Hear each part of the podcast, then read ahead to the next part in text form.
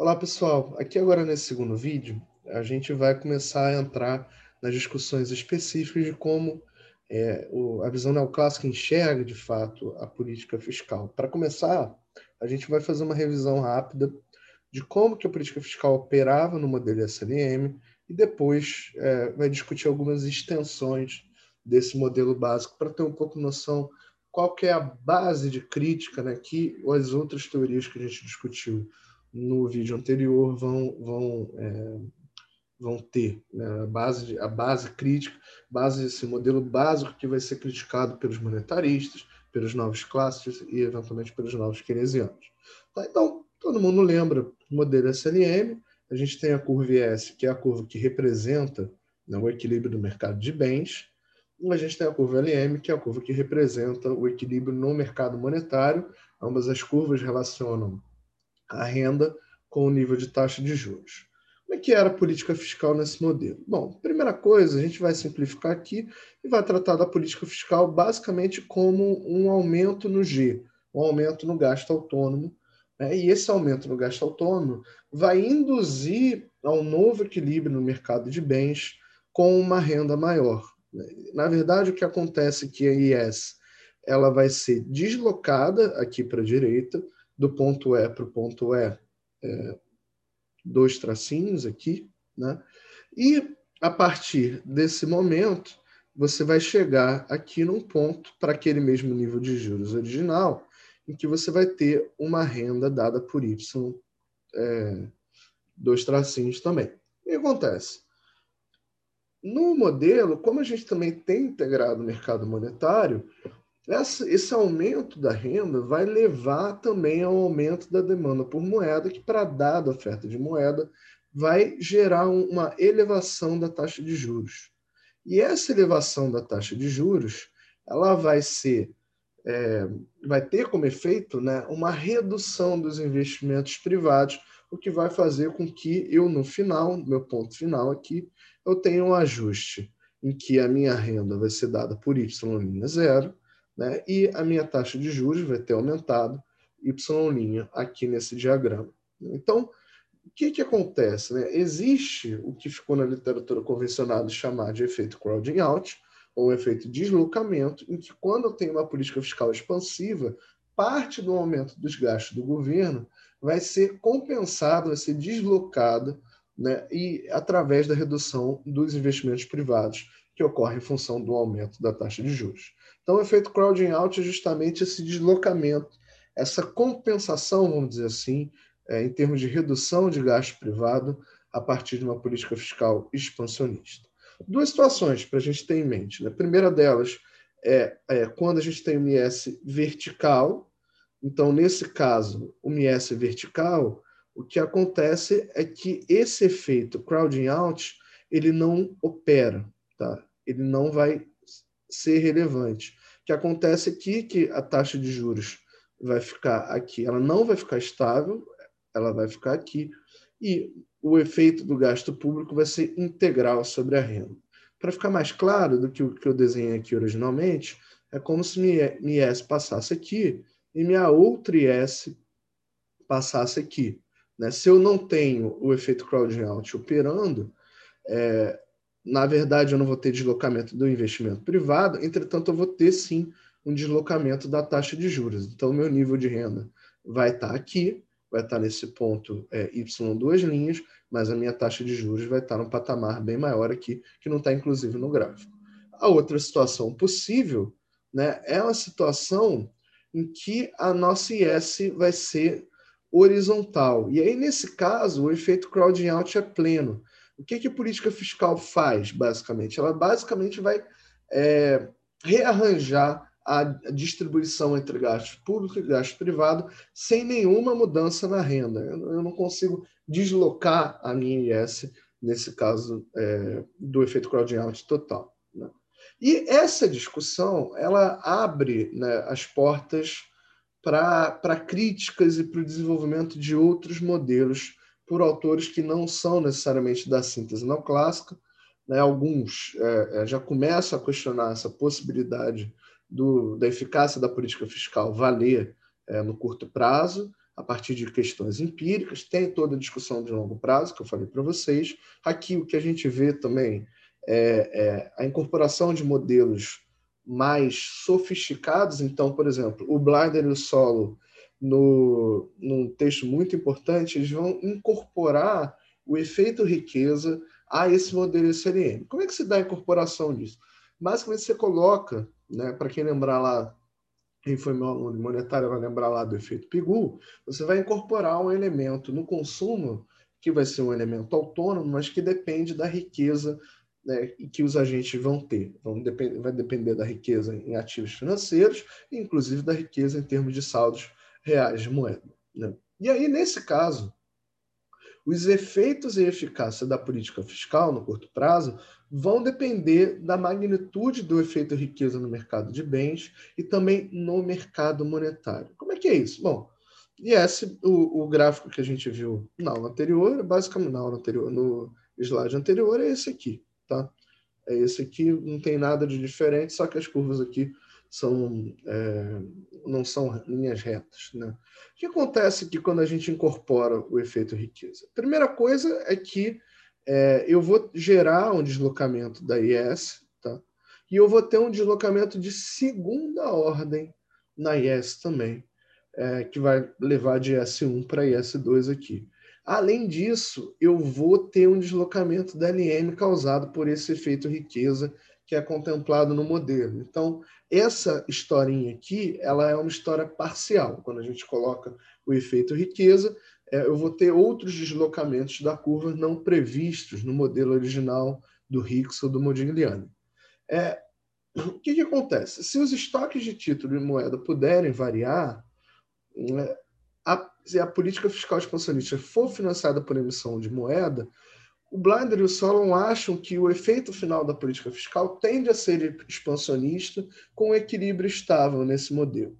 Agora, se a política fiscal expansionista for financiada por emissão de dívida, esses efeitos eles poderão ser tanto expansionistas como contracionistas a depender dos parâmetros que estão envolvidos, a depender das inclinações das curvas é, desse novo modelo. E a estabilidade não está assegurada. Por quê? Porque vai depender de quanto que a LM vai se deslocar. Prevê-se que no curto prazo ainda, numa situação que não seria é, tão normal, mas é, seria esdrúxulo, que eu possa ter uma LM se deslocando muito, né, como se fosse aqui para essa LM3, e uma renda de equilíbrio, é, inclusive inferior àquela é, original. É isso que o, o modelo deles tenta captar a partir disso. E no longo prazo, os autores continuam achando que a política fiscal expansionista tem o um efeito expansionista, com equilíbrio instável, mas é, o, o, resultado, na verdade, a principal coisa que a gente tira desse paper do Bliner do Solo é que uma política fiscal, quando a gente incorpora o efeito riqueza, ela pode ser tanto expansionista como contracionista, que abre espaço para a gente começar a questionar a eficácia da política fiscal, inclusive é, no curto prazo. Outra forma de olhar para essa proposição da ineficácia da política fiscal é a gente trazer a ideia do, do mercado de fundos emprestáveis e dessa teoria de fundos emprestáveis, em inglês loanable funds, que tem a ver com a tradição é, sueca ali de economia. não sei quem já teve contato com isso, mas o Keynes tinha uma discussão muito relevante em relação ao significado da taxa de juros, o que, que a taxa de juros é, significava efetivamente para os agentes, e travou um debate muito intenso com esse pessoal ligado a essa escola sueca, em especial o Bertil Ohlin, né, nesses dois textos aí de 1937. O que a teoria dos fundos emprestáveis diz? É, ela diz que a taxa de juros vai ser governada pelos fatores que afetam a demanda e a oferta de crédito. Tá? Então, ela não é determinada no mercado de bens, no mercado monetário, ela é determinada no mercado de crédito.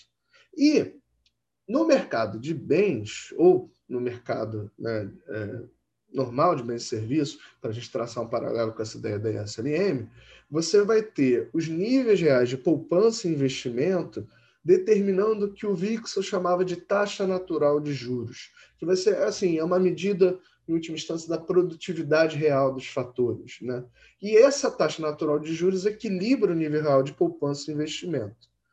É, a taxa de juros ela é determinada no mercado de crédito e nada garante, a priori, que é, a taxa de juros vai ser equivalente a essa taxa natural de juros. Isso é isso que vai gerar, vamos dizer assim, processos cumulativos na linguagem vixeliana ou certos desequilíbrios nesse mercado. Mas, de qualquer forma, embora a oferta e demanda de fundos emprestados não necessariamente correspondam à poupança e o investimento, é possível obter uma correspondência dessas variáveis por simplificação e por aí vai. Então, no mercado de fundos emprestáveis, a gente tem aqui aquela equação clássica né, de determinação do produto, em que o produto vai ser dado pela soma dos componentes da demanda agregada, consumo, gasto do governo e investimento, e eu jogo para dentro, somo T e diminuo T.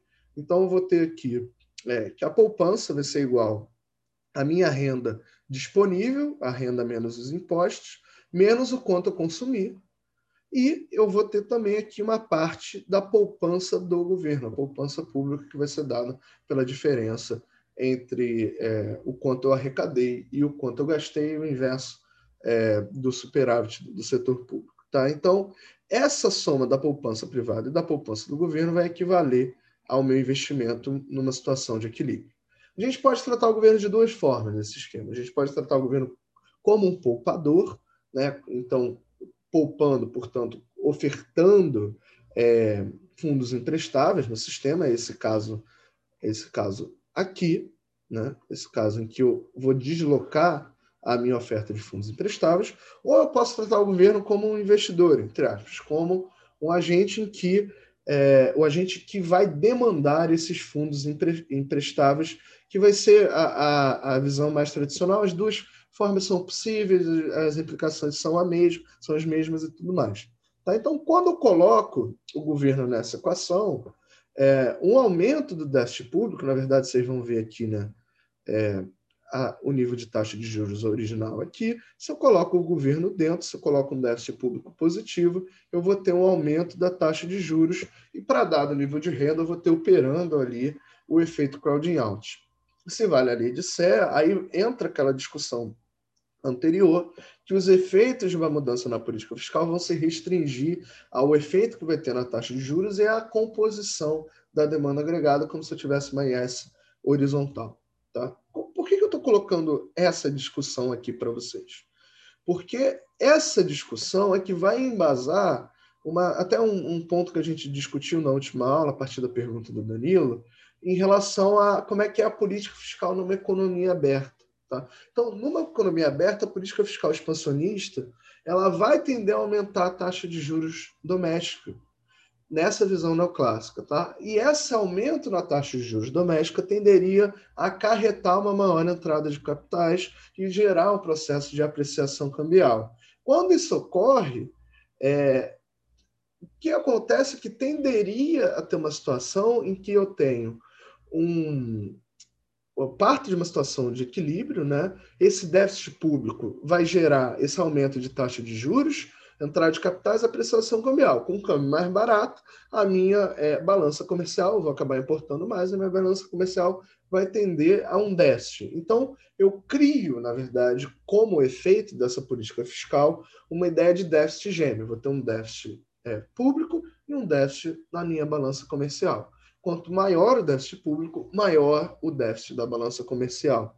Né? E aí, nessa citação do Miller e do Roussek, de 89, eles colocam é, é, déficits comerciais muito grandes, persistentes, são problemáticos porque eles implicam uma transferência de renda para os estrangeiros e, é, possivelmente, uma redução no padrão de vida das futuras gerações. Então, a política fiscal, nesse contexto de uma economia aberta, ela pode, inclusive, ser contraproducente do ponto de vista do padrão de vida das gerações futuras e pode na verdade, ter é um tiro que sai pela culata, né? Você vai tentar aumentar a renda, mas no fundo, no fundo, é, em função desses efeitos é, da mobilidade, da entrada de capitais, da apreciação cambial, ela pode ter um resultado é, que não é originalmente almejado. E aí a proposta convencional para lidar com esse tipo de situação seria a promoção de um ajuste fiscal sistemático, daí a ideia de ter as, as, as finanças sadias, as finanças em dia, com orçamento equilibrado e por aí vai. É aí que pluga essa coisa, na verdade. Óbvio, esse resultado, se vocês forem para o modelo do Mundell do Fleming, ele vai depender da mobilidade de capitais, da, do regime cambial e tudo, fica um pouco mais complexo. A gente não precisa discutir isso tudo aqui, vocês já viram isso em economia internacional. Mas a ideia aqui central desse ponto é que numa economia aberta, a política fiscal pode também induzir desequilíbrios externos, e esses efeitos vão depender, como eu disse, do regime cambial, do grau de mobilidade de capitais. É essa a visão é, mais neoclássica. A gente fecha então por aqui essa parte para dar um primeiro panorama, da, já entendendo né, de onde que a gente sai né, da discussão de uma política fiscal que seria eficaz para é, no curto prazo tratar do produto, para uma política fiscal que não é tão eficaz é, e para outra que pode ser ineficaz inclusive trazer problemas do ponto de vista é, do balanço de pagamentos, do ponto de vista da restrição externa dos países. Então, já dá para ver nessa primeira parte, nesse primeiro arco narrativo, como que a política fiscal, nessa visão não clássica, ela vai perdendo relevância ao longo do tempo. E aí, na próxima aula, a gente parte de um novo cenário, já com expectativas racionais, já com uma leitura mais novo clássico, efetivamente, é, que vai ser tratada a partir do conceito de equivalência ricardiana. Para não dizer o que, que eu não falei aqui, só para deixar isso claro para vocês, eu, quis, eu dei uma, um maior peso no primeiro vídeo para falar da abordagem monetarista, mas eu privilegiei aqui deixar ela um pouco de lado, porque ela realmente não é o foco, o foco da discussão deles do monetarismo não é a política fiscal, embora se fale, embora fale-se da ausência dos efeitos multiplicadores, embora tenha coisas, mas não é o foco efetivamente. Por isso que a gente dá esse salto e vai direto para a discussão novo clássico de equivalência ricardiana. É, quem não quem tiver curiosidade, depois pode procurar aqui no livro do Lopreata, Os Caminhos da Política Fiscal do Brasil, no primeiro capítulo, né, ele faz uma discussão mais dessa HPE, na linha do que eu fiz na primeira aula também. Eu, infelizmente, não consegui o livro em PDF, mas é, fica a referência para quem tiver maior curiosidade. A gente se vê daqui a pouco, então, nesse próximo vídeo. Até lá!